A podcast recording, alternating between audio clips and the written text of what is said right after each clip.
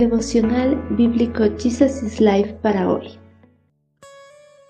Bienvenidos al devocional el día de hoy en el libro de Salmos capítulo 102. Dios nunca abandonará a sus hijos. Señor, oye mi oración, escucha mi ruego. No te alejes de mí en el tiempo de mi angustia. Inclínate para escuchar y no tardes en responderme cuando te llamo. Tengo el corazón angustiado, marchito como la hierba, y perdí el apetito. Mis enemigos se burlan de mí día tras día, se mofan de mí y me maldicen.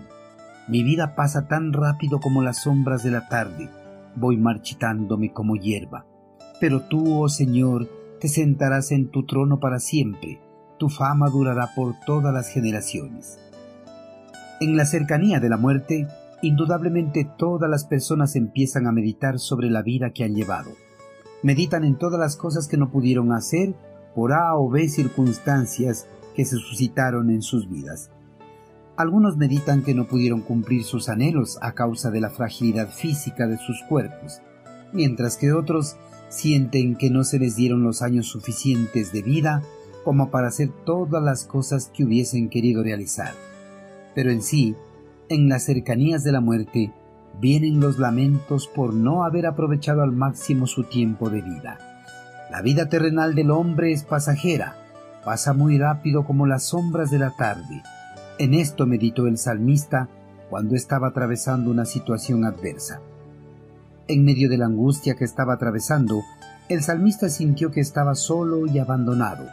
Por eso extendió su clamor al eterno Creador para que no lo abandonara en ese momento que más lo necesitaba, porque su corazón estaba angustiado, marchito como la hierba del campo, sin una temporada de lluvia.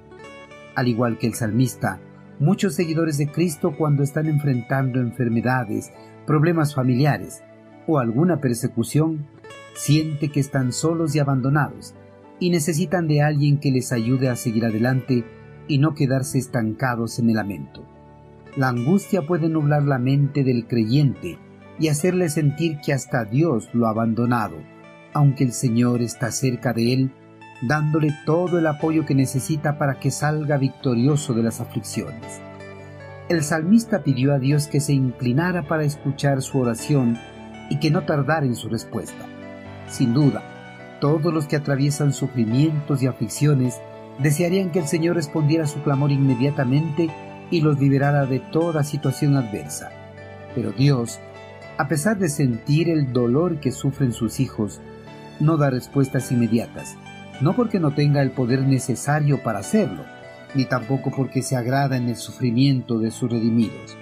Dios no contesta inmediatamente las oraciones, porque a través del sufrimiento, Él moldea el carácter de sus hijos y los lleva a la madurez necesaria de la fe. Además, él sabe hasta dónde pueden aguantar el dolor. El sufrimiento del salmista no solo era a causa de las enfermedades, sino también por la acechanza de sus enemigos. Los adversarios del salmista no habían parado de burlarse, ni mofarse, ni de maldecirle día tras día. En esos días de angustia y sufrimiento, sintió que su vida pasaba tan rápido como las sombras de la tarde y que sus días de vida en la tierra estaban llegando a su ocaso. Pero a pesar de todo el sufrimiento, el salmista glorificó al Señor porque sintió que Él era el único que le podía consolar y dar alivio a su dolor. Además, declaró que desde su trono gobernaría para siempre y que su fama duraría por todas las generaciones. Queridos hermanos, cuando el dolor, la angustia y el sufrimiento llegan a nuestras vidas, sentimos que los días pasan demasiadamente rápidos y que nuestras vidas están llegando a su ocaso. En esos momentos difíciles podemos sentir que todo el mundo nos ha abandonado e inclusive Dios. Pero la realidad es que Dios nunca nos va a abandonar. Él permanecerá cerca de nosotros para brindarnos el oportuno socorro. Dios es el único que nos puede consolar y fortalecer. Aun cuando estemos muy débiles para luchar, podemos apoyarnos en Él para seguir adelante. Hermanos, en los momentos más difíciles y críticos de nuestras vidas. Clamemos de todo corazón a Dios con la certeza de que Él escuchará nuestro clamor y dará su respuesta oportuna a su debido tiempo. tengamos la certeza de que nos llenará de fortaleza y nos liberará de todas nuestras aflicciones.